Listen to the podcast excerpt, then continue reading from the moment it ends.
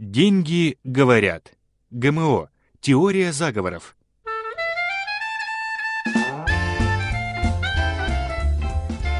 Гривна переживала. Начитавшись про ГМО и его вредоносную сущность для человечества под авторством Тормашева, появилась в офисе сильно расстроенная. На вопрос Евро, что случилось, Гривна сказала. Евро, доллар, рубль. Неужели это правда? Вот реальные факты приводят, что генетически модифицированные продукты так влияют на все окружающее, что скоро все станут мутантами. Это что-то Ну потрясающее. неужели все сельское хозяйство мира, все животные, все люди, все начнут мутировать?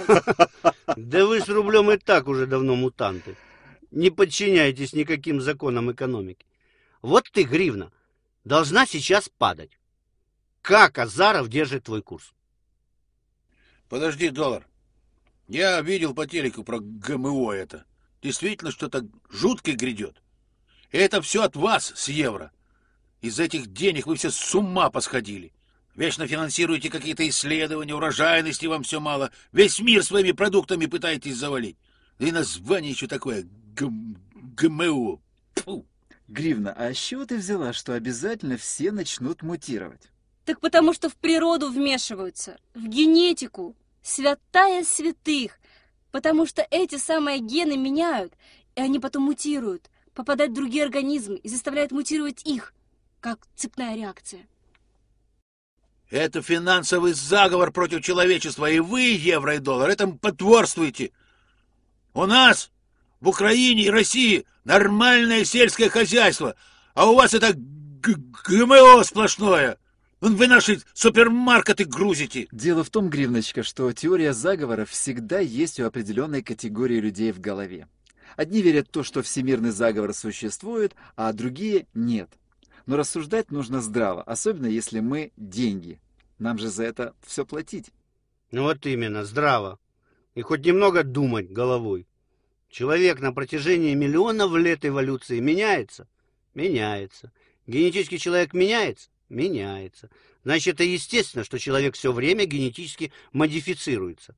Вдумайтесь, если изменили какой-то ген в какой-то продукции и повысилась урожайность, это всего лишь значит, что появился просто новый продукт. Конечно, повышение урожайности повлияет на экономику сельхозпроизводителя. И будут недовольны. Вот это первые верующие во вредность ГМО продуктов. Вот именно. С ГМО борются те, кому невыгодна конкуренция на рынке. Улучшение свойств продукции – вечный неизбежный процесс. Вы же Мичурина не будете гонять за то, что он сливы с яблока не стравливал.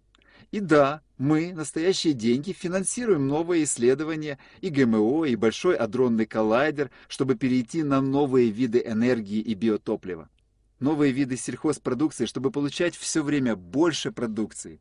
В Каире скоро появится на свет девочка, которую объявят 7-миллиардным человеком Земли. Человечеству нужны новые продукты. Когда говорят, что это повлияет, да, конечно, повлияет. Создаст новые проблемы? Да, создаст. Но это всего лишь этап развития человечества. ГМО бьет по обычному недоразвитому сельскому хозяйству ваших стран. Да, бьет. ГМО сотрет с лица земли старое сельское хозяйство. Это, в свою очередь, приведет к еще большему оттоку людей из сел в большие города. Но при чем здесь заражение и все эти страшилки? Атомная бомба вредна, а атомная энергетика полезна. Если разумно использовать технологии ГМО, проблем нет. Гривна возмущенно вспомнила историю о картошке, в которую внедрили ген паука, поедающего колорадского жука. Так вот, эта картофель с геном паука попадает в организм человека и влияет на его ДНК. И следующее поколение может родиться с различными отклонениями. Гривна, а если я сожру паука? В мою ДНК тоже внедрится ген паука? Например, открою тебе большой секрет. Во многих странах Азии пауков едят, а также едят личинок, кузнечиков и прочих тварей и гадюк. Также люди едят рыбу, и от этого гены человека абсолютно не страдают. Если следовать этой логике, то если я сегодня съем бифштекс из свинины, то когда-нибудь в будущем это повлияет на мое ДНК? Получается доллар. Если ты сожрешь гривну и меня, то в тебя навсегда поселятся гены рубля и гривны. Подождите, я не профессор. Объяснить доходчиво вам, дуракам, не смогу.